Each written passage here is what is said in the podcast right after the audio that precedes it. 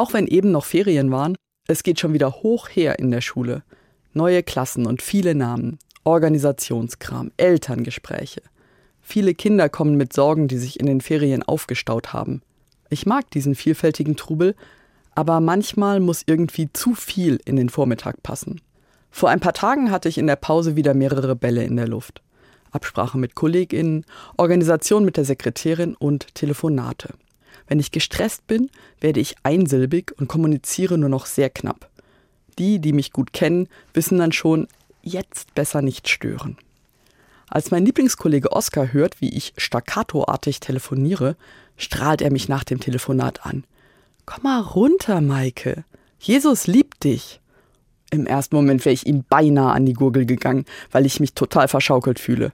Jesus liebt dich ist ein Satz, den ich schon oft ironisch gehört habe.